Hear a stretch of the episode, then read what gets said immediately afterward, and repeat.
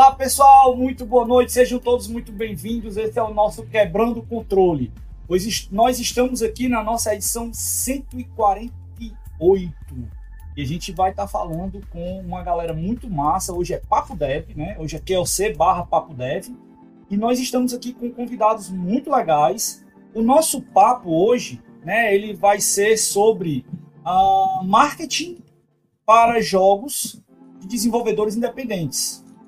Né? Então, a gente tem aqui hoje como nosso convidado principal, que é o Jesus Fabre. Ele é um cara que trabalha com relações públicas de jogos aqui na América Latina, tem um trabalho muito legal, principalmente e conhecido, inclusive, de vocês, com o, o jogo é, Horizon Chase da Aquiris e muitos outros jogos lá da produtora Aquiris também. Né? E eu quero dar aqui as boas-vindas e dar uma boa noite. Seja bem-vindo, Jesus. Muito obrigado por estar aqui conosco. Muito, muito obrigado, Ezequiel. Muito obrigado a todo mundo por, por ter vindo. E, e obrigado por me, por me convidar. É, eu, na verdade, eu fico um, honrado de estar aqui com vocês. É, faz tempo que, que nós estamos numa live e tinha vontade, agora que eu voltei para o Brasil pela BGS, é, é muito legal ter um contato mais próximo com a comunidade de desenvolvedores do Brasil, que eu normalmente eu converso, mas não, tem, não tenho muita é, oportunidade assim de, de, fazer live, nem de falar diretamente como eu fiz lá na, no evento do, de São Paulo. Bacana. E hoje você está só em três lugares. Você está no YouTube, na Twitch e no Facebook, conversando com a nossa turma que está acompanhando o programa hoje aqui da gente, tá bom? Legal. A gente também está aqui, não, não muito distante, né? Só para só não dizer o contrário, como a gente briga aqui no Ceará, também está com o Luiz Nai, que é da Titan Games Studio, já é daqui da casa, né? Um cara conhecido nosso aqui, parceiraço da gente, grande amigo, um cara que eu tenho uma consideração e muito grande. Seja bem-vindo, Luiz. Boa noite. Boa noite, Ezequiel. Boa noite, Gabi. Boa noite, Jesus. E boa noite a todos que estão nos assistindo. É, primeiramente, né, uma honra aqui participar novamente com esses convidados aqui maravilhosos. Tenho certeza que o papo vai render e que eu também vou aprender muito aí hoje, que é um assunto interessante e que eu acho que é um grande desafio, né, para quem desenvolve ter essa visão assim de, de mercado, né, que é algo assim que pelo menos foge do meu escopo. Então, acho que vai ser muito proveitoso aqui para mim também. Bora então. É. Então, não menos importante, mas tão relevante quanto, a gente também tem o Gabriel, que é o Gabas da Rastrolabs, que está aqui com a gente. Ele é um dos criadores aí dessa empresa cearense e também diretor executivo da Associação de Desenvolvedores de Jogos do Estado do Ceará, Ascende. Boa noite, Gabas. Bem-vindo aí. Primeira vez aqui no QLC, né? Espero que primeiro de muitas. É, vamos aí, aparecer mais, né? Faz sempre que o Zaqueu me chama. E é, um, é boa noite todo mundo, assim.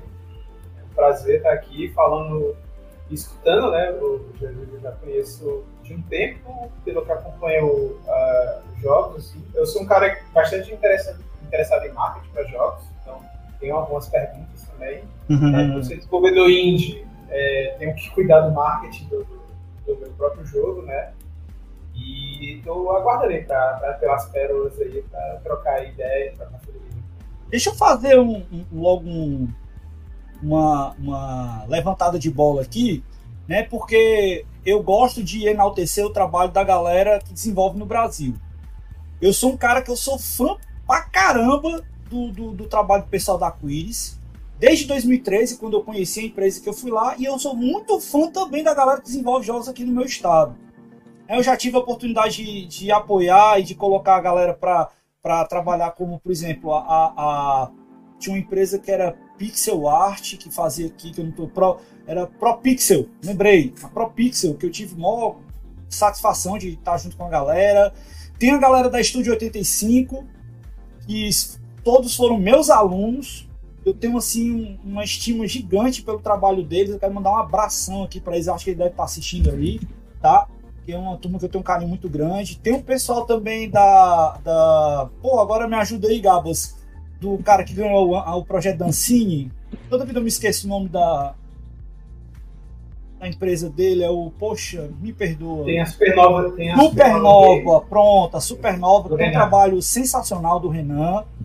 E, cara, muitas outras empresas aqui que a gente já teve aqui no estado do Ceará e que o Gabas depois pode estar falando aí alguma coisa a respeito também de quem ainda está no cenário hoje, tá certo? Mas a levantada de bola que eu vou fazer é o seguinte: a União Cearense Gamers ela, ela já promoveu e pretende retornar de novo, que a gente teve uma parada aí por conta da pandemia e até comentei com o Gabas sobre isso, que a gente teve uma perda de contato com a galera dev aí nesse período, né? E uh, a última edição que nós realizamos da Morte de Excelentes Jogos, se eu não me engano, a última foi a penúltima, o Gabas foi um dos campeões, não é isso, Gabas? Foi, a gente ganhou. Exatamente com o Rodout. Foi um dos melhores jogos da Mostra Cearense de Jogos. Então a gente teve aí essa experiência muito legal e foi onde eu conheci o trabalho deles lá. Né, e que eu tenho assim também um carinho muito grande. Eu tô doido para ver esse jogo funcionando. Né? Faz é tempo que eu perturbo. Eu sempre perturbo os meninos, cara manda review pra gente, manda coisa pra gente olhar. Tem que fazer isso no, no, no, no nosso site, no nosso canal, e pode estar fazendo isso conosco. Mas, parando um pouco pra gente não perder tanto tempo, vamos dar boa noite pra galera que tá acompanhando a gente aqui já no YouTube. Tem o Vinícius Pinheiro, dizendo que é muito fã do trabalho do Luiz e ansioso pela live. Tem Dani Empire Origins dando boa noite aqui pra gente. Escrivani dando um like aqui pra gente, acompanhando, muito obrigado. Márcio Fão, também aqui na, especia, é, na expectativa de acompanhar a nossa conversa. Alex Stone chegou aqui também, deu boa noite. Comune, nosso querido Comune, também chegou e deu uma boa noite aí pra gente. No Facebook tem o nosso querido Arnaldo Arnaldo, que também mandou boa noite. E também tem a turma aqui da Twitch, que também chegou o, ah, o Arnaldo completou aqui na Twitch, deu boa noite de seguinte: tem aqui Supernova Games, Gabriel da Rasta Labs, Game Studio, a Rayane da Studio 85. Ó, o cara conhece a galera aqui, viu? O cara conhece.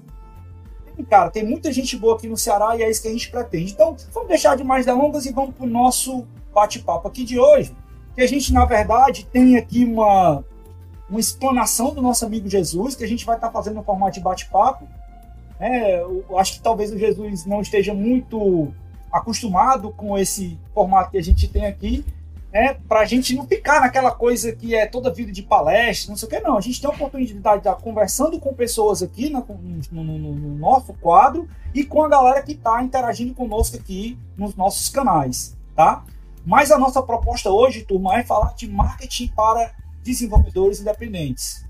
E eu quero passar aqui a palavra inicial para o nosso amigo Jesus, tá certo?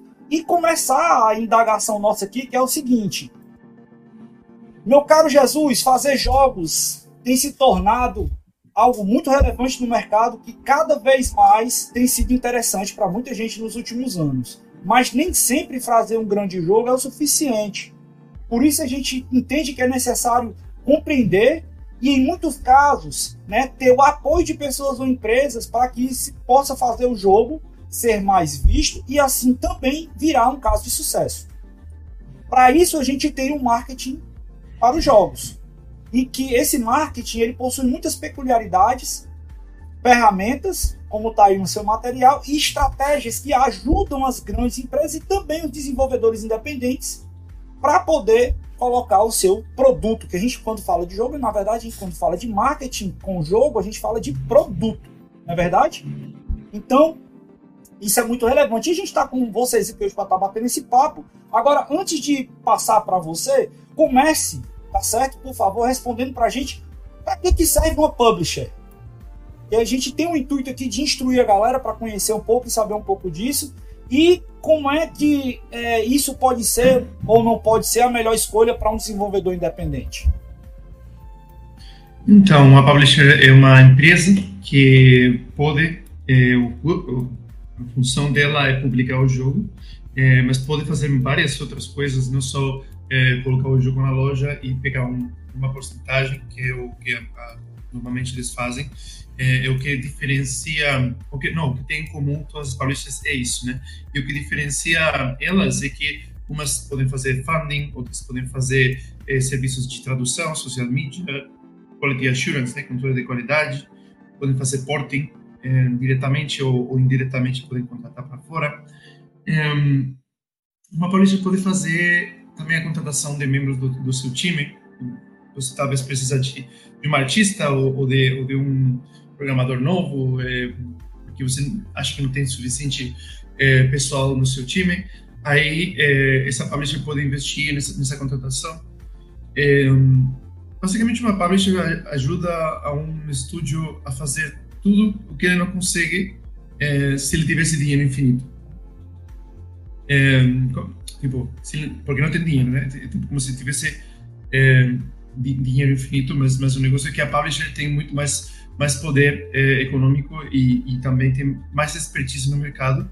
É, inclusive, se o, o desenvolvedor tivesse muito dinheiro, ele não tem essa expertise normalmente, né? Tem, tem alguns que tem, né? Mas é, é, normalmente o desenvolvedor sozinho ele não consegue se desenvolver, é, especialmente nos primeiros jogos, com a mesma é, fluidez que uma que uma publisher é, no mercado. Né? É, não sempre tem pessoas que falam que ou tem desenvolvedores que falam que o melhor é ter uma publisher. Tem, eu, eu na minha fala até agora eu falei muito bem de, de, da ideia de ter uma publisher, eu acho, porque falei tudo o que poder fazer de bom, né? Mas também tem momentos, tem situações que não sempre são tão boas, né? As publishers, é, como tudo, tem publishers boas e não tão boas. Aí tem que levar cuidado com aquelas que não têm expertise suficiente e não têm intenção de melhorá-la, é, que vão fazendo coisas mecânicas, sabe? Que, que tratam seu jogo como se fosse qualquer outro que um, investem, investem pouco tempo e pouco dinheiro no jogo, que, um, que realmente não, não dá uma atenção para o desenvolvedor eh, quando ele tem dúvidas ou quando ele precisa de, de, daquele apoio. Enfim, tudo que eu falei pode não ser feito da melhor forma. É, também, às vezes, é bom ter um, ter um trabalho sozinho, sabe? Fazer uma publicação por, por si mesmo, como autopublicado, né? e, e conhecer também as dificuldades e as recompensas de, de trabalhar sozinho e, e se autopublicar. Que tá cheio de, de, de, satisfações, mas também de frustrações e de situações complicadas. Mas é, tem pessoas que adoram esses desafios. Então, se você é uma dessas pessoas, é, acho que também deveria de considerar um, lançar sozinho. Às vezes, é, aprender com certeza vai aprender, mas às vezes dá certo. É o mais complicado. É, melhor, melhor sozinho que com uma publisher ruim. É, mas é por isso que eu, que eu falei que cuida muito, tem que cuidar muito de quem, de qual a publisher você é, assina o contrato, porque tem alguns que realmente são podem dar mais problemas que, que alegrias bacana, muito bacana. Cara, voltando aqui para o teu material, né, que você gentilmente colocou para a gente aqui, você tem aí um trabalho já com boas empresas, né? E algumas delas você tem é, bastante experiência com isso. E eu acho que tem um trabalho bacana aí que você pode evidenciar e falar um pouco aí para a gente do, da tua experiência com essa turma aí. Uhum. Ok, então, é, basicamente, eu queria que eu comente um pouco sobre minha carreira. Por favor. Pelo que eu fiz. Então, eu sou um engenheiro da computação que terminou, uh, fala o curso, né? Faculdade, uhum. em 2007. Aí eu fiz o mestrado, terminei o mestrado de tecnologia telemática. Só, é, uma coisa, teu português está bom, hein, cara? Obrigado. é, depois depois de, de vários anos, é, acho que consegui mais ou menos hum, me fazer entender. então, é, aí eu terminei meu, meu, meu, minha faculdade em 2007, eu fui para Madrid, sou espanhol, aí eu fui para Madrid para estudar e, e, trabalhar. Inicialmente eu trabalhei lá é, como engenheiro e em 2010 eu decidi estudar um outro mestrado relacionado com comunicação, educação e tecnologia. E, nesse mestrado, eu, eu na verdade, eu, eu, quis estudar ele porque eu cansei da parte de, da programação e não me motivava tanto programar. É, aí eu gostava mais da parte de comunicação, da parte de, de, de jogos. Eu sempre gostei de jogos, organização de eventos de jogos, é, tudo que tem a ver com comunicação e jogos. E aí eu fiz é, meu mestrado especializado nessa parte. E hum, daí saiu um projeto de documentário que me levou para fazer, fazer entrevistas pelo mundo todo, é, vários países e entre eles também foi o Brasil. Aí eu cheguei para o Brasil em 2011, acho que foi, 2010, 2011, é, e eu visitei quatro cidades, Porto Alegre, Rio, é, São Paulo e Brasília, e aí também para Recife, mas não consegui, por algum motivo eles cancelaram, e aí acabei conhecendo o Brasil. A partir daí eu conheci a indústria dos jogos do Brasil, a cultura, gostei muito e decidi é, me mudar para cá com a ideia de desenvolver minha carreira e, e aos poucos aprender português também. Aí é, eu sempre trabalhei de, de, como freelancer é, e eu trabalhei com empresas do Brasil até agora, continuo com empresas de fora, de Inglaterra, de Espanha, Estados Unidos, China, Rússia, Alemanha, enfim, França, Inglaterra, enfim, muitos países diferentes e sempre fazendo freelancers de, às vezes mais longos, às vezes mais curtos, três, três meses, um mês, dois meses. Eh, e a, a, até hoje eu trabalho hum, aprofundado mais, especializado mais na parte de public relations, que é assessoria de imprensa para diferentes estúdios de, do Brasil e de fora é, eu ajudo os estúdios de, de fora, é, o publishers de fora, para chegar mais longe, se, se, divulgar seus jogos no Brasil e Américas e, e principalmente a Europa e os estúdios de, do Brasil eu ajudo eles na comunicação para fora além da do Brasil mas especialmente o mais mais valorizado e que o pessoal mais precisa é a comunicação para América é, do Norte e Europa. É, então, um, acho que mais ou menos é isso. Trabalho com, com a parte de imprensa e com a parte de influenciadores. E, e basicamente, meu trabalho é divulgação de, de, jogos independentes. Muito legal, cara. Muito legal de verdade. Mas, a, além da questão da divulgação, a gente sabe que os desenvolvedores, aí agora eu vou passar a bola para os nossos amigos aqui, vamos voltar à janelinha normal aqui de novo né? Eu vou passar a bola para eles aqui um pouquinho para eles colocarem suas dores, né? Turma, vamos começar pelo Gabas. Quais são assim na pele de vocês as principais dificuldades que os desenvolvedores encontram nos seus primeiros projetos? É, assim, a, a, minha foi primeiro descobrir, né? Eu descobri que de pior maneira possível, né? Que precisa fazer marketing e que o marketing ele não é para ser feito quando você lança o jogo. Né? Acho que antes de eu abrir minha empresa, eu já trabalhei em empresas que a gente teve que descobrir isso na pele, né? Não foi uma descoberta assim boa, né? É, e a importância do marketing né? Tipo, independente. Acho que muito desenvolvedor tem aquela de achar que ah, meu jogo é incrível, é, meu jogo é o melhor de todos e, e as pessoas vão encontrar ele. Né? Eu mereço ser vendido. Só que não é à toa que existe aquele termo é, é, Hidden Jewels, né? As pérolas escondidas, as joias escondidas de jogos. São jogos justamente jogos bons que ninguém jogou. Né? A gente tem um programa sobre isso, viu, inclusive. É, é, e aí eu vejo isso que é uma das dificuldades, eles terem, os desenvolvedores terem a noção que marketing existe, né?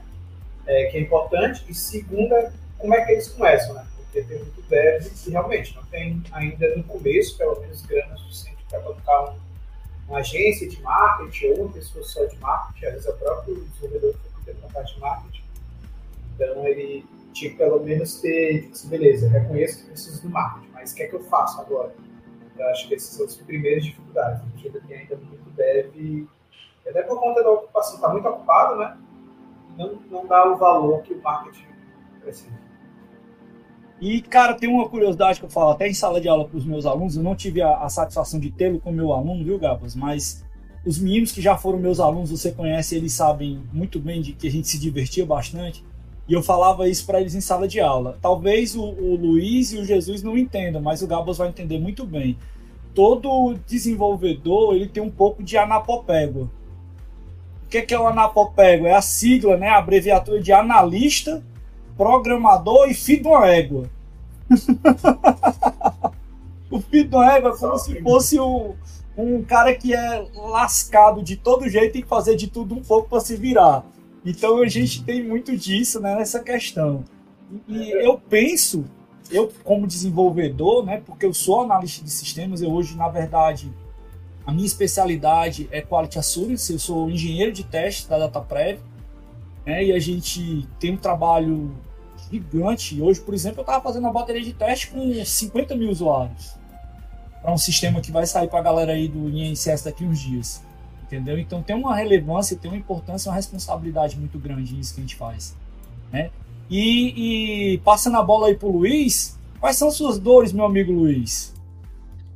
Eu acredito que uma das grandes dificuldades é saber primeiro quando revelar o projeto para a comunidade, pois eu acho que assim a empolgação quando você está criando algo, é, às vezes meio sobe a cabeça e você pode tentar também mostrar algo que não seja aquilo que, que você quer mostrar, entendeu? Então, assim, eu acredito que é, antes de fazer o marketing, o projeto ele tem que ter um pouco de maturidade. É, também eu, eu vejo que tem muitos projetos que são lançados sem ter um trailer. Então, assim, é, é eu acho que fazer um trailer legal é muito importante. É, é o primeiro passo para né, ter um marketing bem sucedido. É, outras coisas também que a gente vai aprendendo, né, conforme a gente vai vai apanhando né, da vida, que é tentar criar uma comunidade em volta do, do seu projeto. Eu vejo que hoje tem muitas equipes que criam um canal no Discord para interagir com a comunidade. É, um, e é uma ferramenta assim poderosíssima, né, que você interage. É, também eu vejo que criar devlogs, é para você mostrar, né, como que tá o, o, andamento do projeto, redes sociais, principalmente acho que o Twitter é muito poderoso. Então, assim, para quem vem de um lado mais técnico, aprender a, a, utilizar essas, essas ferramentas, né, em prol do seu projeto e saber também o que revelar, quando revelar, isso tudo acho que é que é muito importante, pois às vezes assim se você mostra algo que é muito cru, talvez as opiniões não vão ser aquilo que você espera, né? E a sua motivação pode ir lá para baixo. Então, assim, é sempre bom, né, receber elogios. Então, assim, ter paciência, saber o que mostrar, como mostrar, né, e, e quando. Acho que essas são as maiores dificuldades. Bacana, é, cara. É, é só, só fazer uma, uma, passagem aqui, viu, o, o, Jesus? Porque agora, sentir das dores, né? Você me desculpe eu ter interrompido, por favor. Agora, sentir das dores, agora a gente vai para. Né? Agora a gente vai entrar exatamente no miolo né, do que o nosso amigo Jesus tem aqui para falar para gente. Quanto é importante se trabalhar no marketing de um jogo? Responda às dores dos nossos amigos agora, meu amigo Jesus, por favor, e aproveite e siga aí a sua trilha agora. Então, essa parte que comentaram, né, de, de, de chegar acima da hora, de quando, quando divulgar o jogo, é super importante, né? É, às vezes é, é, é, não é o melhor chegar para as pessoas com um jogo diretamente da sua casa para a internet abertamente. E eu, por exemplo, estou agora trabalhando num projeto que é feito por duas pessoas. É uma pessoa que contratou um freelancer dois anos e outro freelancer um ano, acho que foi. E, e a gente está preparando o um anúncio desse, desse jogo, né? Então, é, ele, ele me perguntava hoje, ah, quando, quando seria bom eu anunciar o projeto, porque ele vai sair nosso antecipado. E aí eu falei, hum, quando é bom, ele falou, quanto é bom mandar códigos do jogo para as pessoas, para influenciador, para jornalista. Aí eu falei para ele, olha, eu mandaria para aqueles com que você tem uma confiança e, e eu guardaria para ver o feedback. E aí, uma vez que você tenha validado, que você está fazendo o jogo que, que as pessoas querem jogar, aí iria para mais pessoas. Esse, esse é um exemplo de e como você poderia. Eu recomendo sempre crescer a comunidade de uma maneira é, orgânica, validando com as pessoas que ficam se importam mais do gênero, mas que não precisam não precisam de ser seus amigos. São simplesmente são pessoas que gostam desse, desse estilo tipo de jogo. Beleza? Então, é, eu acho super importante é, você não é, se na hora de mostrar esse jogo para outras pessoas. E especialmente tentar que não é, que, que essas pessoas não te vejam, assim, tentar não que a tua presença não condicione o fato de que eles estejam testando o teu jogo, é, a opinião deles do, do jogo. É, isso é o que eu tenho a falar, que, que na verdade é algo eu acho bem lógico, mas muitas vezes os desenvolvedores eles chegam é, diretamente colocando o jogo na frente de todo mundo, pensando que é um grandioso jogo que, que ninguém fez, que nunca fez antes. Então, é, eu acho que seria essa a parte mais relevante de do que foi falado, né? Que realmente é preciso é preciso ver o que você tem na mão, inclusive prototipagem rápida, é, teste rápido, para isso trabalhar com na parte de game jams, participar em game jams, mostrar o jogo para as pessoas testarem. E, e, o pessoal realmente te dá feedback. E você está aberto ao que pode e ao que não pode é, colocar no jogo, porque às vezes você, te, você recebe um feedback, você acha que pode que, que encaixa bem com o jogo, mas realmente não nem dá, nem dá tempo para colocar, nem consegue realmente encaixar com essas mecânicas. Então, eu, mas eu acho que nessa costume de modificar, entender feedback, dar uma interação, interação, interação, você acaba conseguindo entender o que faz o jogo funcionar e o que não faz o jogo funcionar. E a questão da importância do marketing para você dar sequência aí na sua ideia, né, do, do que está projetado aí para a galera acompanhar. Uhum. A importância do marketing né, é, é, vital, né? Eu acho que antes do marketing também tem o que você falou antes, a importância do produto, né? Um produto bom é, pode ter o pior marketing, que se o produto é bom, vai acabar tendo um mercado pequeno, mas provavelmente pequeno, mas, mas um, bom. Pelo menos vai ter uma reputação boa. Porque as pessoas vão curtir e vão falar, é, joga esse jogo que, vale a pena. Agora, um produto ruim com o melhor marketing, para mim, isso não, não chega longe. Isso é realmente um, um grande empecilho. Quando você tem um, um jogo que não é um não é aceitável, não, não, não chega no nível da, da média do, dos jogos do gênero, fazer o marketing desse jogo é uma das coisas mais complicadas, porque tem que, de alguma forma, explicar as coisas legais, mas no final o cara chega lá, joga e tá vendo que o jogo não é. Não, não acabou de, de ser sólido, sabe? Não acabou de, de concretizar as mecânicas, não acabou de realmente ficar gostoso de jogar, sabe? Então, essa parte aqui eu queria enfatizar muito. É, eu falo várias vezes, um, agora estou com outro projeto, é diferente desse que é, que é pequeno, um projeto completamente diferente, um, online, multiplayer, estúdio, acho que umas 20 pessoas por aí, e, tipo, a gente vai fazer uns, um, uns testes com influenciadores e e vamos testar na América Latina e tal. E, e eu falo com o desenvolvedor para, antes de, de gastar uma, uma, grana gigante em influenciadores, né? É, por que não validar com uns poucos, né? E a partir daí iterar. Né? Então a gente está conversando sobre isso, é, sobre como chegar num compromisso de exposição versus é, feedback, testing, para depois chegar com um produto melhor, o melhor possível quando ele sair desse dessa fase de teste e chegar no mercado. Porque às vezes é, não vale muito, de muito fazer um super mega teste super caro se depois aqueles é, aquele jogo não é um jogo que, que, que realmente deixa as pessoas com vontade de continuar jogando, sabe? Bem, bem complicado isso mesmo. E, e, tem uma coisa que eu gosto de falar muito é que quando você vai fazer um jogo, você tem que se preocupar o seguinte: tem muita gente que gosta de fazer jogo para se divertir, mas quando você vai fazer jogo para negócio, você não pode fazer o jogo para você. Você faz o jogo para quem vai consumir.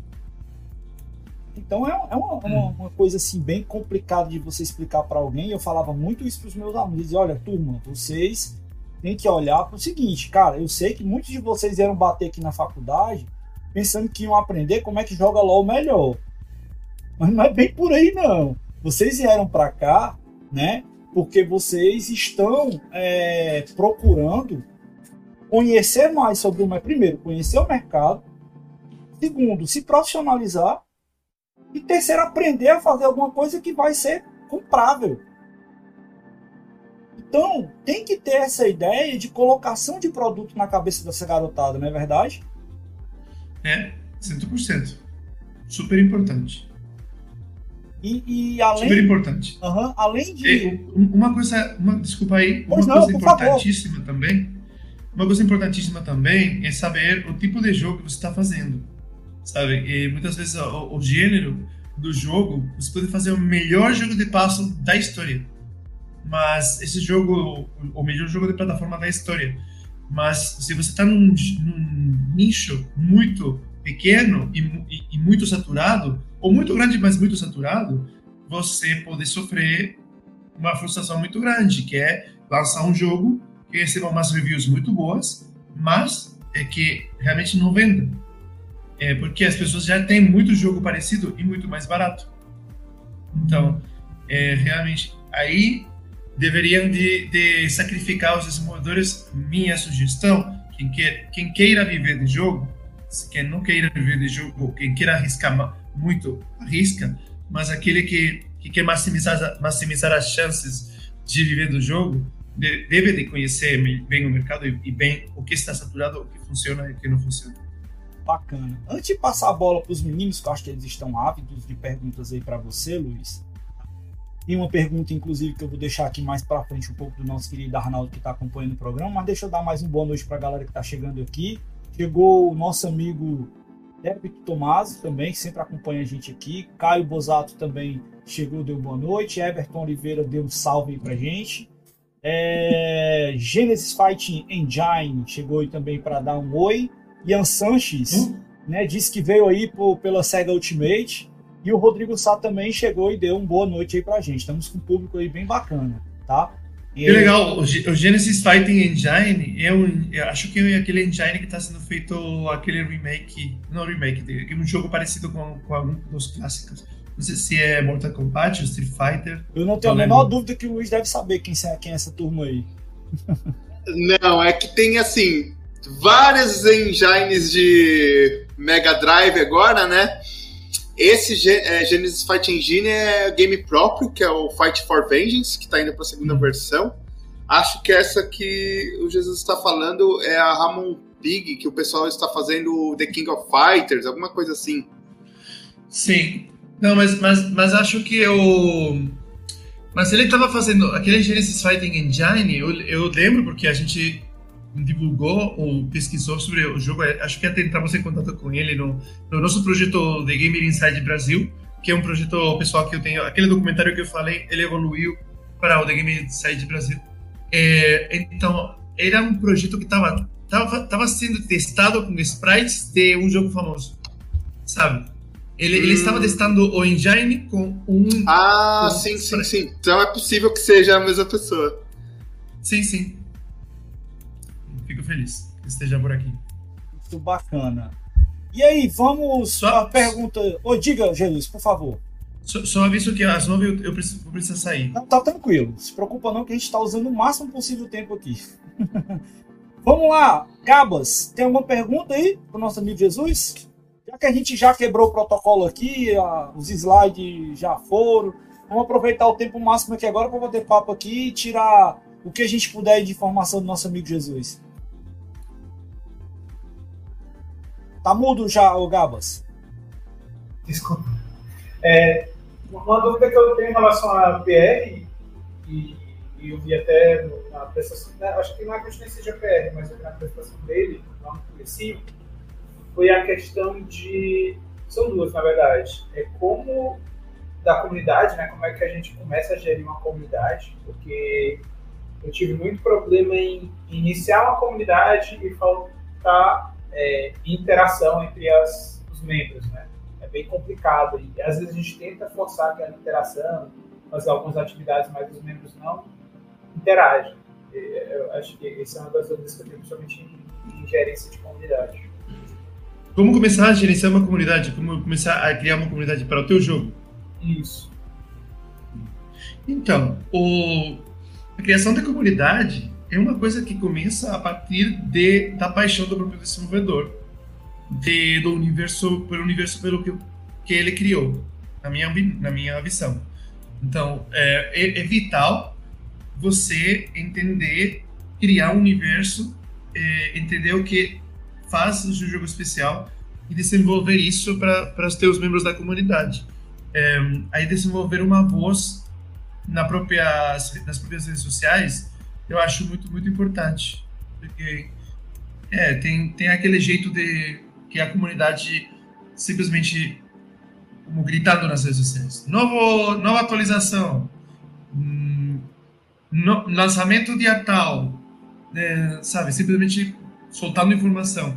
Mas aí uma boa comunidade, ela tem que ser um, uma, um bom gerente de comunidade, ele tem que saber como qual o conteúdo que o, o, a tua comunidade, o que você quer atrair, como se conectar com essas pessoas que, que você quer que, que façam parte da comunidade, e como mostrar o jogo também, que tipo de conteúdo é, mostrar para eles sobre, sobre o projeto. É, eu, por exemplo, trabalhei muito na, nos primeiros anos do Horizon Chase, é, da, da criação da comunidade do Horizon Chase. Aí entender, por exemplo, que Horizon Chase. Falar sim, do Horizon Chase, cara, desculpa, é meu queridinho, tá?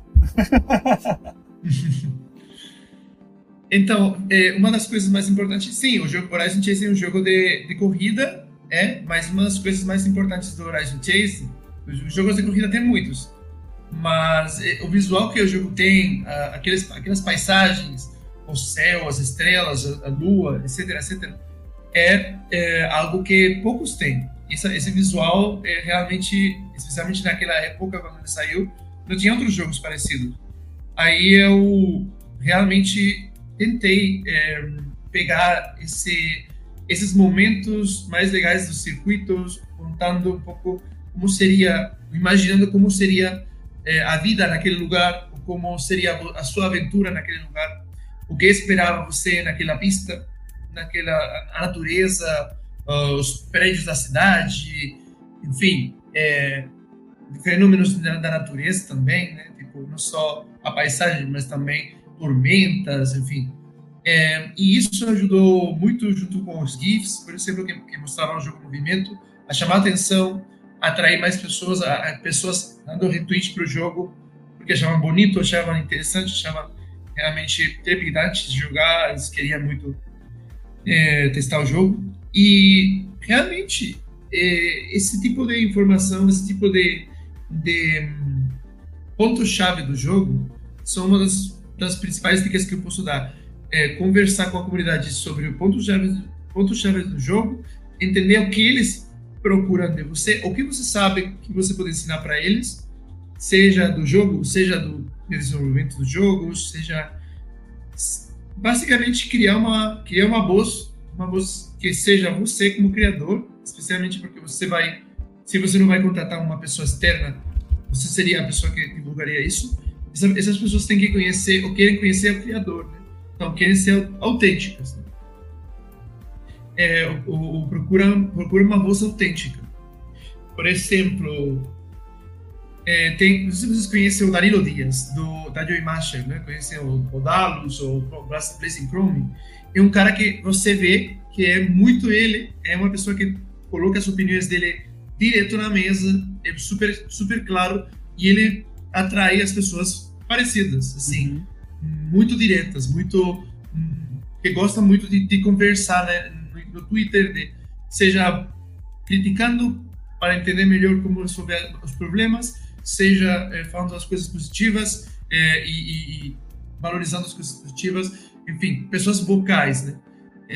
Então, você, eu, eu, recomendo, por exemplo, olhar a, a, conta dele, porque ele é muito, é muito de direto, sabe? Muito de, de se expressar, de, de, conversar com a comunidade, conversar com, contar as suas, as suas é, um, aventuras, assim, seus, seus desafios, suas, é, suas coisas boas, suas coisas ruins. É, eu acho bem interessante. Também outra comunidade que eu acho interessante ver é o, o jogo Raku Venture, que é do Diego Haas. Ele fez um ótimo trabalho também nas redes sociais, promovendo mais o, o lado do produto, né? É, eu coloco esses dois exemplos porque um é muito a, a mente do criador como indivíduo e o Haku Venture é o produto em si. São duas coisas que para mim são importantes de de você entender aonde que você está. Você quer mostrar, você mostrar muito como você é, então vai focar mais na sua conta pessoal como desenvolvedor. Você quer mais se manter nas sombras e, e dar mais visibilidade ao lado de, de produto e que seja o seu jogo importante? O que as duas coisas? Então, as duas coisas têm mais trabalho, mas talvez seja mais interessante, dependendo do que você da sua própria personalidade. É, aí é, eu acho que, que uma tem desenvolvedores de todo tipo. Aí depende do, de, do tipo de desenvolvedor que cada um seja. É, cara, você me perguntar como eu criei a comunidade, posso ter falado de mil coisas, mas não temos muito tempo, eu preferi te dar referências para você ver na prática como as pessoas já criaram. Você poder ir para trás e ver a evolução dessa comunidade é, e, ver, e ver como esses jogos geraram tração ao longo do, dos, dos, anos, né, dos meses. Outro jogo que eu acho também bem legal é o Blasphemous, do The Game Kitchen, que é um jogo espanhol tipo Metroidvania, assim, plataforma, é, que eles acho que conquistaram muita coisa graças ao Twitter, principalmente o Twitter, Instagram, Facebook. É, são jogos que, que são muito visuais, são muito vistosos. Bacana. Tem uma pergunta aqui do nosso público, vou colocar aqui. O Arnaldo que mandou e disse o seguinte: a maior dificuldade para, no caso, né, colocar um jogo não seria a linguagem de comunicação para cada país? Depende do gênero. Se você está trabalhando com uma aventura conversacional, de point and click e tal, sim, vai ser foda. Vai ser foda você lançar isso no Brasil e pensar que vai vender muito, sabe? Então, realmente tem que cuidar de tal localização e também tem que pensar que no Brasil tem muito poucas pessoas que falam inglês. Eu, me, me falaram que é tipo um 15% de pessoas que falam inglês. Beleza. Vai, Luiz. Eu tenho, eu tenho uma pergunta para o Jesus. É, até, que, até que ponto hoje em dia é importante para um desenvolvedor indie participar de feiras, eventos? É, será que é, o impacto do marketing para o jogo, participando desses eventos, hoje ele é relevante, é, contando com esse mundo digital que, e todas essas ferramentas que existem? Então, depende do evento. Tem eventos digitais muito bons eventos digitais não tão bons, mas é, que não custa nada. É, eu acho que é muito importante ainda os eventos, porque é, é onde você quebra quebra o, o, gelo com a imprensa, quebra o gelo com os influenciadores, e eles te conhecem diretamente. Aí você cria uma confiança com essas pessoas e cria um, uma proximidade. É, eu acho que PAX é um evento bem interessante, os PAX dos Estados Unidos, é, Gamescom também, e depois tem outros eventos aí. É, Game, Brasil Game Show no Brasil também é interessante. É, mas depende do mercado, né? Porque tem jogos que no Brasil não, não tem sucesso. É bom para ter, ter reconhecimento nacional, para que o pessoal, para que outras empresas conheçam você, para que para você ter um, uma visibilidade. Mas realmente, pelo menos nos jogos que eu trabalho, indie premium, onde está o público é mais na Europa e nos Estados Unidos. Por isso que eu falei games com PAX. Mas sim, é importante, é, mas você tem que, tem que pensar bem para qual evento você vai, porque é muito caro. Com certeza. Com certeza. Eu, pelo menos, né, eu tenho que todo ano eu tenho que escolher alguma coisa. Em 2013, eu fui para fui para o evento lá da, da SB Games, e tive que aproveitei, né, ali tudo para conseguir ir para BGS. Mas eu, eu tenho toda a vida escolher um, porque Brasil é muito grande, então para poder sair daqui de Fortaleza para ir para o sul, e geralmente os melhores eventos ainda são no sul, né? A gente espera mudar isso em breve, mas é bem complicado a gente fazer isso e de colocar. Cara, quero agradecer aqui ao, ao Jesus, o tempo dele aqui já está nos finzinho, né? Mas antes dele partir, eu queria que você deixasse aí para a galera, Jesus, as últimas considerações suas, né? o que eu acho que é bem relevante é de deixar dicas para a galera que está desenvolvendo, para a galera que quer desenvolver, quais seriam assim as principais né, coisas que você poderia dar para um desenvolvedor ter sucesso no marketing do seu jogo? Hum. Então, não é fácil, porque, enfim, tem, primeira coisa que eu, que eu falo sempre é cuida do produto. Cuida, cuida do jogo que você tem seu jogo tem que ser um jogo que deixa a pessoa grudada na tela. Que deixa a pessoa querendo jogar mais 5 minutos. E essa pessoa não conhece você de nada, né? É, mas você vê que realmente tem um, tem um algo diferente naquele, naquele produto e, e, e tem uma vontade de convidar mais pessoas, inclusive. É, uma coisa não é só não é só a pessoa jogar, mas também quando essa pessoa traz outras pessoas para jogar, é uma, uma, um sinal muito bom de que, de que tem algo especial naquele, naquele jogo, porque é tipo, eu, eu me diverti tanto que eu vou chamar meu, meu amigo, minha, minha irmã, meu primo, é, meu pai para vir esse, esse jogo, porque realmente é, é foda. É, então, isso é uma das coisas principais. Depois, não correr na parte do, da divulgação e da parte da, do lançamento. É, é importante você fazer um, um teste, conversar com pessoas para para conhecer o produto melhor, para ver se tem alguma coisa que você pode adicionar no produto que faça ele mais completo, mais interessante, mais atrativo. É, pois é, também contratar as pessoas, né? Contratar pessoas que trabalham nessa área, porque às vezes o próprio desenvolvedor não dá conta de ser desenvolvedor e de ser cara de marketing ao mesmo tempo. Então é, é importante ter, eu, ter a dedicação e o tempo necessário é, para vocês ter, ter, terem uma ideia. É, é como se eu falasse para vocês: não, cara, não, não contrata o não contrata o, o, cara de 3D, um animador 3D. Fala com o cara que fez uma modelagem, que ele faça um cursinho aí de, de final da semana. Ele aprende a fazer as articulações, a, a fazer as animações com seus modelos incríveis e vai, vai ver como dá certo ninguém vai, ninguém vai notar. Né? Então, é a mesma coisa. Se você tem, se você tem, uh, você não, não faria isso, né? Tipo, você não, não, não deixaria nas mãos de alguém que não tem expertise ou que tem uma expertise muito pouca e, e não tem tempo porque ele, a função dele não é animar, é modelar. Né? Então, se você dá para a pessoa que tem que animar um trabalho é, é, desculpa, modelar que, tem, que, não, que não é modelar, um trabalho diferente e um trabalho que não, não deixa tempo para essa pessoa fazer o seu trabalho, vai, vai sair uma merda de modelagem, uma merda de animação. então, então, por quê? Porque e, e um cara super, super queimado, super estressado e que não vai querer voltar para trabalhar nunca mais no jogo. Não vai olhar mais nem para você, inclusive, depois de você é, Então, aí, aí, aí tem é, e aí é quando muitas vezes você queria ser essa, essa noção de que o marketing é impossível, é muito difícil, é, é, é algo que custa muito dinheiro. Por quê? Porque o próprio, o próprio desenvolvedor, muitas vezes, ele não, não, tá, não tem educação de investir nessa.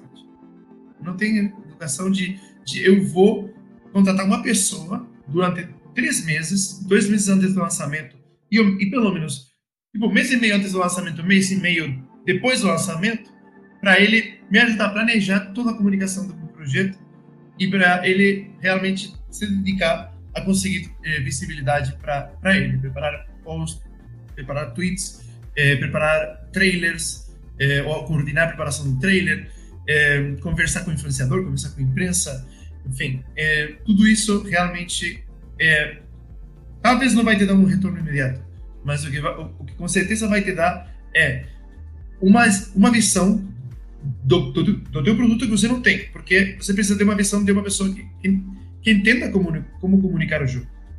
E as chances de ele chegar mais longe são infinitamente maiores, já não por, pela expertise, mas pelo propriamente pelo tempo.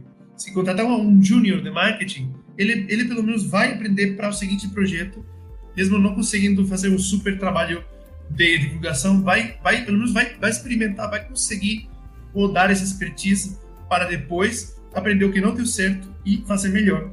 Mas se desde o início seu, seu, o seu estúdio não tem uma pessoa dedicada no marketing, é como se você saísse hum, no meio de uma tempestade sem guarda-chuva, sem, sem, sem, sem sapato, sabe? É aquela coisa de ter um risco de você não voltar para casa e, e, ir para o hospital, ao invés de ir para casa.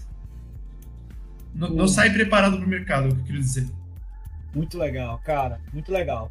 É, é, é assim, eu, eu fico às vezes chateado, porque quando a gente começa a bater papo aqui no Quebrando Controle, a gente gosta, porque a gente começa a falar daquilo que a gente curte, vai colocando as coisas pra galera e o tempo passa assim, ó.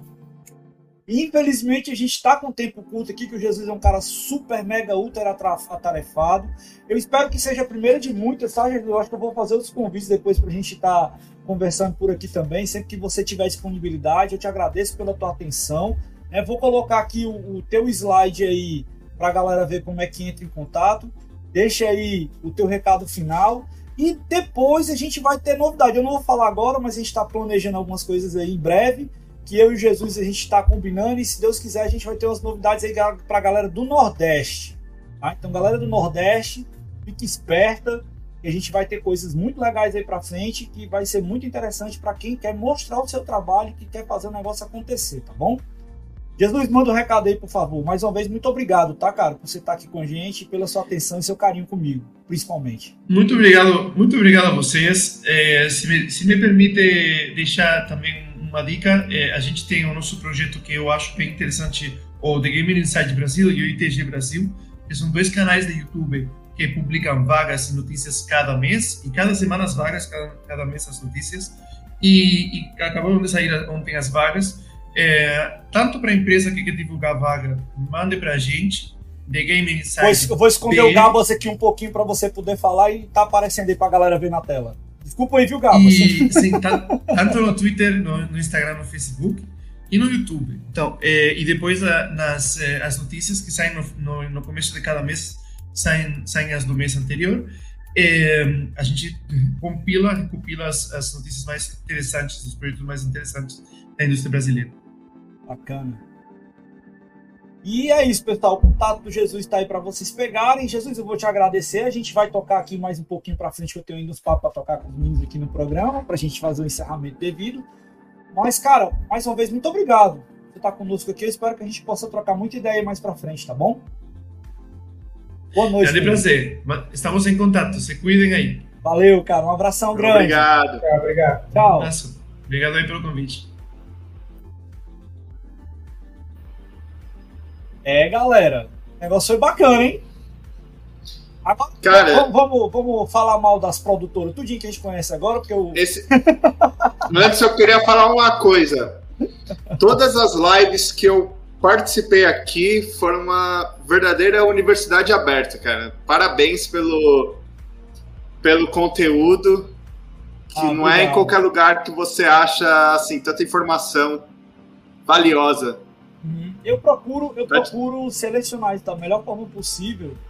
E graças a Deus eu tenho uma rede aí de contato. Calado, vamos falar, agora é hora de falar, cara. Não, eu queria escutar, pô. Tipo, é... eu gosto muito de marketing, então quando alguém mais experiente fica falando, eu tento pegar o máximo de coisa que, que puder, né? Então, melhor deixar Jesus falando. Ele, sabia muito coisa, tipo, a parte de comunidade, de identidade, as referências que ele passou. Sim. É, acho que mostra a importância de você valorizar um profissional de marketing, sabe? Eu acho que, que assim, eu queria ver o resto da palestra. é, ver a segunda parte aí. Eu vou, eu vou, eu vou perguntar ele se ele pode disponibilizar os slides, aí eu posso passar para vocês aí depois e colocar no link para a galera também. Então acho que foi, foi bem legal, foi bem proveitoso. Mas tem umas coisas que eu queria colocar aqui, fazer uns adendos, agora vai falar o professor, né? Porque muita gente não se preocupa muito no acabamento no refino do jogo, não se preocupa muito na questão de como você vai falar com o público. Eu tive um incidente que aconteceu com o, o Horizon Chase. Eu participei de uma ação que eles fizeram, que foi um sorteio, e a comunicação que foi colocada lá nesse, esse, nessa ação, nessa é, ação promocional, pronto, acho que o nome seria esse, a ação promocional que eles fizeram, não ficou claro que essa comunicação era mais para o público que falava inglês. Né? E muita gente participando, eu tive uma participação muito massiva, e a consequência disso foi que a promoção encerrava no horário X e o horário era marcado por horário do calendário inglês. Não era por horário do calendário brasileiro. Sabe que o Horizon Chase é muito conhecido aqui no Brasil. E isso gerou uma situação, né, que, pô, eu acho legal porque eles têm uma relação muito massa, eles foram super legais comigo, né, reconheceram realmente que eu tinha ganho a, a promoção. Inclusive aconteceu uma coisa até chata que eu percebi, muita gente percebeu que a, a outra pessoa que foi divulgada e contemplada, o cara estava usando robôs para poder participar da ação. Então foi uma coisa que. Acho que Luiz acompanhou esse negócio na época, inclusive. Né? Então, uma coisa que foi assim, foi menos chata porque eles tiveram essa preocupação de fazer essa relação e esse toque depois com a minha pessoa. Tiveram esse carinho, essa atenção. Então, eu acho que os desenvolvedores eles têm que se preocupar em estar próximo dos jogadores. Eles têm que saber quem são as pessoas, eles têm que saber qual é o público, eles têm que conhecer. Ele não tem que pensar como um jogador, ele tem que conhecer os jogadores. Ele não tem que ser um jogador, ele tem que entender os jogadores. Eu coloco muito essa ideia. Né? Eu tenho uma vantagem que eu sou um pouco dos dois. Né? Eu sou um cara que eu sou bem técnico, eu conheço muita coisa de técnica de jogos, de todo tipo de coisa que você possa imaginar, desde a questão da concepção até a parte de produção e de entrega do, do jogo como produto lá no final. Eu tenho essa visão, é porque a minha, minha vontade é, é de trabalhar com anúncio de jogos, alguma coisa assim como um publish, alguma coisa um dia, quem sabe, não sei. Né? Mas eu gosto muito dessa questão, como Jesus falou, quando ele falou, eu me identifiquei muito. Eu gosto muito dessa coisa de falar com a pessoa estar ali lidando com as pessoas. Isso é muito natural para mim, é muito fácil para mim, entendeu? Então esse lance de você entender, de você conhecer, de você se comunicar é muito legal e muito bacana. E vocês, o que, é que vocês pensam a respeito disso? Eu, eu acho que é, tem, tem, tem duas comunicações aí que o próprio Jesus falou, né? Da, acho que a marca tem uma voz, né? E seus jogadores e vai de acordo com os seus jogadores, né? Às vezes você tem um jogador específico, às vezes você tem mais de um tipo de jogador. Né? Dependendo do seu jogo, a gente pode ter mais de um tipo de jogador. É... mas a gente tem que conhecer nosso jogador justamente para saber qual tipo de mensagem a gente entrega, né? E quando a gente não tem muita certeza, eu até recomendo você eu fazer muito de assim, vamos testar essas quatro mensagens aqui, vamos ver qual é a que é a mais bem recebida pelos jogadores nisso a gente começar a criar uma, uma linguagem que faça sentido, né? Por exemplo, no, no Rodout, a gente estava usando muito, deu uma parada, porque realmente estou bem ocupado, é, mas no Rodout a gente, o personagem principal é uma mercenária, né? Então a gente usa muito a linguagem de e aí, mercenários, e aí, em inglês é hey, mercs, sabe? Então, tipo, a gente tenta criar uma, uma identidadezinha. Isso é legal. Isso é legal, tem que ter. Eu acho que o jogo tem é. que ter essa personificação. Eu tive uma experiência, eu tive uma experiência legal agora esses dias. Eu estou experimentando muito agora, que eu estou trabalhando essa questão de metaverso, estou estudando muito isso agora, pesquisando, estou com um laboratório de pesquisa na faculdade sobre isso, inclusive agora. E aí eu tive uma experiência muito legal porque eu venho dos primeiros VRs, né? Que eu tenho aqui dois HTC Vive que a gente já usou e fez muita coisa com eles. E agora eu estou tendo experiências com o MetaQuest. Eu achei sensacional a migração que a gente teve agora para o MetaQuest, porque o MetaQuest quebra muitos paradigmas. Primeiro, ele deixa você mais livre, né? Ele não tem aquela fiarada, aquele negócio, é só você botar. É uma coisa que eu gosto, né? Que eles conseguiram agora fazer a ideia do console no óculos VR. Porque o console é aquela coisa que você chega, senta e joga. Entendeu? É o objetivo do console é esse, você sentar, pegar o aparelho e jogar. E o VR agora está chegando nesse nível. Quando você pega o, o MetaQuest, você coloca o óculos, é pegar o óculos e jogar. Então ele tem essa pegada agora e eu achei sensacional. E aí eu tive um contato melhor com o, Beat, com o Beat Saber. Eu já tinha jogado antes, mas eu não tinha tido essa experiência de jogar e competir no Beat Saber. E aí gerou exatamente aquele negócio que ele falou de, porra, eu curti isso e quero jogar com os meus amigos. Me deu a vontade de ter o MetaQuest, ter o jogo. E esse jogo não é novo, faz tempo que já tá em evento, rolando, o palco tá em doido aí há muito tempo. Então tem muito essa questão do time, a, a sensação e a experiência que você vai colocar pro jogador. É. E você, meu amigo Luiz, você tá muito calado. Poxa, você calado. Sabe uma, uma coisa que eu tava pensando também? Do marketing pós-game lançado. Eu vejo que. É relação esses... com a comunidade. Isso, mas assim, esses estúdios mais consolidados, você vê que os jogos deles muitas vezes têm atualizações, é, DLCs, coisas que mantêm o jogo sempre nos trends. Por exemplo, o próprio Horizon, quando teve a DLC do, do Ayrton Senna. Ah, foi sensacional. A, a edição. Então, assim, você vê que são pequenas coisas que mantêm o jogo na, na boca da galera, né? Então, assim, eu acho que também é, um, é uma boa área, assim, para estudar é, sobre o, o pós-game, como manter o jogo ativo, né? E, e eu vejo muito isso. É, por exemplo, pessoas compartilhando, por exemplo, seus recordes no, no, em grupos de Facebook. Ó, consegui fazer pista tal em, no tempo X isso acaba gerando um, um, marketing voluntário, né? Então, assim, é legal, acho que a própria empresa que faz o game incentivar esse tipo de, de competição nas suas redes. Ah, qual é o recorde que vocês conseguem fazer a pista tal, por exemplo? Que são, são coisas simples, mas que mantém né, o jogo sempre em alto. Não sei se vocês concordam com isso, que isso é algo que dá para ser explorado muito mais. Muito legal, cara, muito legal mesmo. Eu vejo né, que nessa questão do pós, a gente tem um exemplo espetacular que é GTA.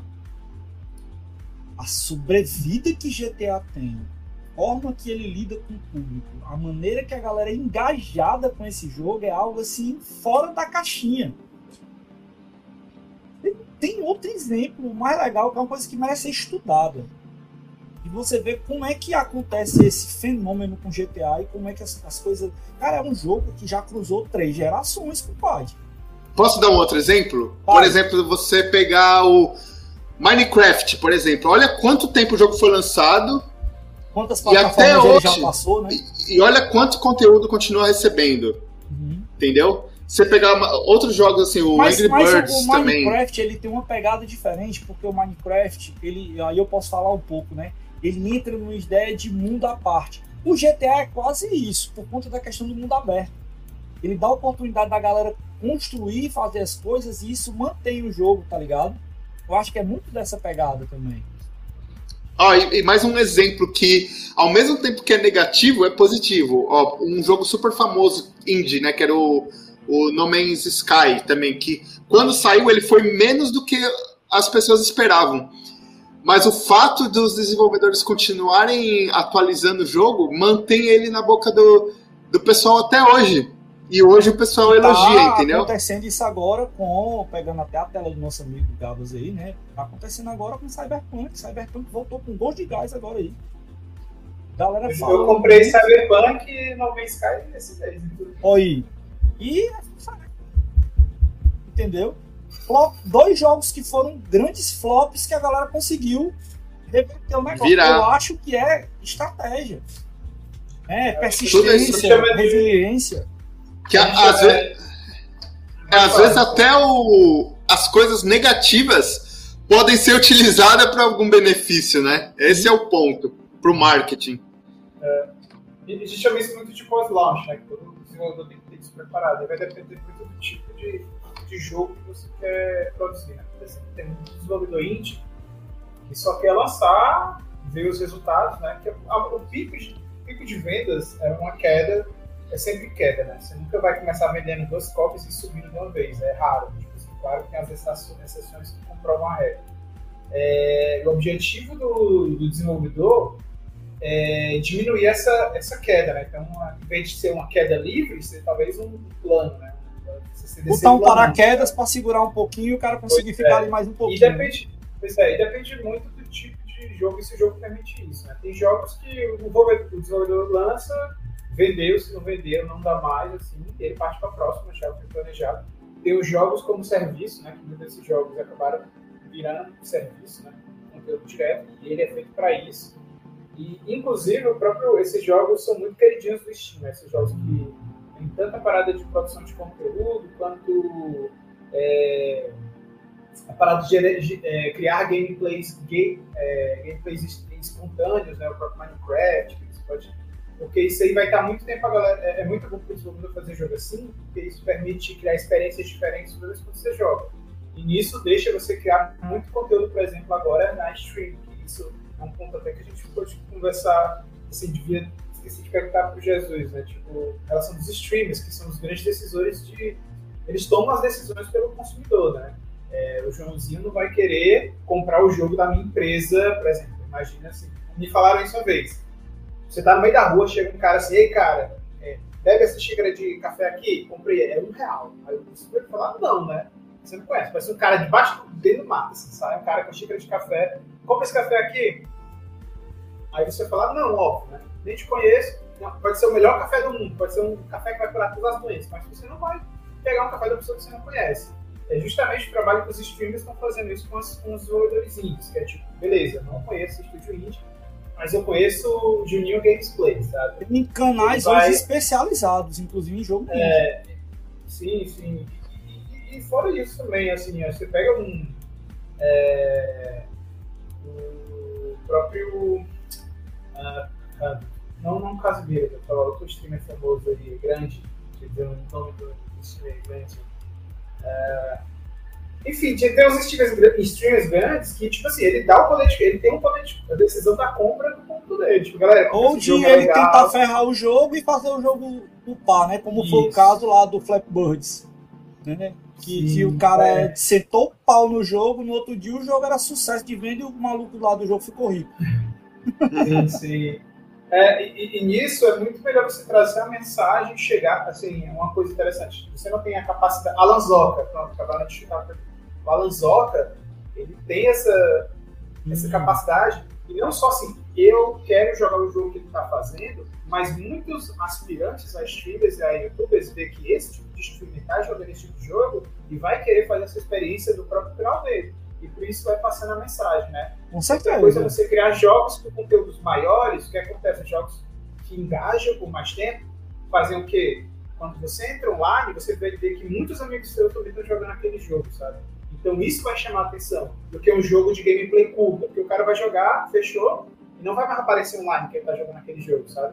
Por isso, esses jogos de conteúdos maiores, eles têm mais chances de aparecer no teu feed de notícias, sabe? Agora, agora tem que ter o um cuidado, né? Que aí eu vou citar de novo o caso do Horizon Chase. Muita gente recebeu o box especial do Ayrton Senna e recebeu, guardou, às vezes não fez nem menção nem nada e pronto, entendeu? Eu acho que tem que ter um cuidado seguinte, cara, se você vai dar um brinde para uma pessoa, dê um brinde para aquela pessoa que vai valorizar e colocar e publicizar o teu jogo para ti. Não dá pra qualquer cara. Porque aquele cara grandão vai receber que, ah, mas presente, valeu, obrigado. Tá ligado? Você tem que dar pra alguém que desconte, Que vai postar. Que, porra, caralho, recebi isso aqui. O cara é. vibre com a coisa, entendeu? Pra poder gerar essa sensação em outro, em outro, em outro, que foi exatamente é, o que o Gabas falou aí. É, é porque rola também uma questão do seguinte: existem streamers que recebem, né? Recebem grana para poder fazer a, a, produção desse conteúdo. E tem outros que só, tipo assim, beleza, a gente recebe, mas não garante que a gente vai fazer algo. Então, às vezes é muito, às vezes um tiro no escuro, sabe? Por exemplo, sei lá, às vezes você prepara uma coisa... Mas você tem que ter um né? feeling, né, velho? Se esse cara vai fazer isso, tem que trabalhar esse negócio também. Você tem que ter. É, a, e, tem, e, tem um, e, não, e, não, e, tem fatores externos também. Por exemplo, você vai lançar um jogo no momento onde o cara acabou de receber uma caixa do God of War, sabe? Aí perdeu o timing, sabe? Com certeza. Então, então também tem isso, né? Seu jogo não está sozinho no universo, independente de qualquer coisa. Sim. Está sendo lançado mais de mil jogos lançados aí todos os meses. Não mais, tem mais que isso, tá? só no Steam. Então, você tem que minimizar, o, é, minimizar os riscos, sabe? Parece que você não marketing. Pois é, galera. Luiz, tem mais alguma coisa aí para complementar? Ah, cara, eu acho que, que é isso mesmo, né? E, e o pessoal aí que está desenvolvendo realmente pensar nessa parte, porque é importante. É igual o, Jesus falou, né? É, o jogo, por, por melhor que ele seja, ele não vai se vender sozinho, infelizmente. Então, assim, tem que ter um cuidado e tem que deixar isso na mão de quem entende. Porque muitas vezes algumas decisões, comunicações erradas pode queimar né, todo o filme do, do trabalho aí que as pessoas desenvolvem aí por anos, às vezes, né? Muito legal. Aproveita, já que você começou falando aí, já tá com a vozinha de quem tá se despedindo, porque já passou de meia-noite aí em Portugal. Deixa seu recado aí pra galera. E eu vou dar o toque, Gabas, tem que conhecer o trabalho desse cara, viu? cara é bom. O site, eu abri. Esse cara é bom, é bom, é bom. Luizão então, muito. Agradecer o pessoal. Ó, sigam o canal lá, Titan Game Studios. Tem uns trailers lá do, do meu game, de navinha, que é o Metal Canary. Então, se puderem dar uma força, compartilhar. E tem as minhas páginas lá no, no Facebook, no Instagram, que é o Sega Ultimate. Para quem curte conteúdo da SEGA aí prato cheio. E obrigado aí, pessoal, pelo convite. Foi, foi muito bacana, aprendi bastante. E tô aberto aí para outros convites e participar aí mais vezes. Show de bola. Você, meu amigo Gabas, deixa seu recado aí para a galera, por favor. É, obrigado pelo convite. É, legal ter escutado o, o Jesus. E... Você recebeu Jesus hoje, olha aí. É. eu não podia passar sem essa piada. É, eu vou seguir as palavras dele, porque muita coisa. O pior não foi essa, não, desculpa, velho. Eu, eu, tive, eu tive a cara de pau de lá na BGS conversar com ele. Eu cheguei pra ele e disse assim: Cara, adorei encontrar você aqui na Terra. Eu não quero te ver no céu tão cedo. ele, eu nunca isso. É. E, e, assim, eu, eu, eu, também eu gosto bastante de marketing. De vez em quando eu posto coisa de marketing, dou umas palestras da minha experiência, né? Como aí na parte de marketing. É, então, me segue aí no Twitter, que é Gabasart. É, no, também tem um Twitter do, do nome do jogo, né? Da Rastro, que é Rodout Game. É, também tem o nosso Instagram, que é Rastro Labs. E já pode seguir também e jogar a demo do Rodout, que está na Steam. Então, só procurar por Rodout. Na Steam tem a demo lá. E a gente está esperando o feedback. Né? A gente tem uma demo que dá. Acho que dá para você ficar com uns 50 minutos, 40 minutos jogando o jogo aí. Bem, um tempinho bom de demo. Então, tá lá na Steam para você baixar e jogar. E ter seu feedback também. E adicionar na wishlist também, que é importante. Boa, vou fazer isso. e aguarda aí para mais convites para falar de perrengue, de desenvolvedor indie, jogo Vai ter, cara. Você vai ficar de casa agora, não se preocupe não. A gente, eu tenho, eu tenho, eu tenho um carinho muito grande por, por, essa galera que desenvolve jogos, porque eu tenho um contato muito legal em sala de aula com essa turma e eu acho que é uma galera que tem muito a oferecer e tem muita coisa para fazer. Eu tenho os meus ex-alunos aí que hoje estão arrebentando aí no mercado, a turma da 085 que manda muito bem, galera de outras empresas aí que eu já tive contato aqui no estado do Ceará e também outra galera que eu tenho contato em outros estados, de outras empresas que eu conheço. Então vamos conhecer, galera, valorizar os jogos nacionais, porque tem muito trabalho bom, tem muita coisa legal e a gente precisa fazer isso. É necessário porque o nosso mercado aqui agradece. Bem, então Fechando aqui o nosso programa de hoje, muito obrigado a todos vocês aí que acompanharam. Não deixem de seguir os nossos canais aí no Instagram, no YouTube, na Twitch, no que Parta. Tem tudo aí que vocês podem seguir a gente. Possivelmente a gente vai estar no TikTok também. Meu Deus, mas é mais uma rede aí pra gente bater papo com a galera, chegar junto e trocar ideias. É, esse, esse programa que vocês estão vendo aqui ao vivo hoje, ele vai ficar gravado no nosso YouTube. Ele também vai ter uma versão editada colocada em podcast em breve, tá certo? Nossa fila aí nós estamos devendo. Eu vou pedir desculpas da galera porque a gente está com muita coisa da BGS para colocar no ar, então vai atrasar algumas coisas nossas aí. Pedimos desculpas a vocês. E tem coisa que eu não posso deixar de falar hoje também, tá? É, semana que vem tem Feira do Conhecimento. No final de semana antes agora tem evento na Studio Games com a OSEG, um campeonato de Just Dance, para quem quiser requebrar o esqueleto aí, comparecer lá na Studio Games no sábado, tá? Um campeonato muito bacana aí que a OSEG tá fazendo essa parceria massa que a gente tem agora com a Studio Games. E semana que vem tem Feira do Conhecimento, dia 3, 4 e 5, com a presença da galera de games da OSEG, muito campeonato, muito jogo, vai ter jogo indie também, né, Gabas? Pra galera curtir, né? Vai, vai vai ter. Uh, e depois tem conexão. A gente vai estar também no evento da Unifamep na semana seguinte. Então tem muita coisa boa para vir aí até o meio do mês de novembro. Então, turma que acompanha o SEG, não deixe de ver as nossas mídias sociais, o que a gente tem feito e tudo mais. E é isso, galera. Um abraço para todo mundo. Boa noite a todos e a gente se vê. Fui! Valeu!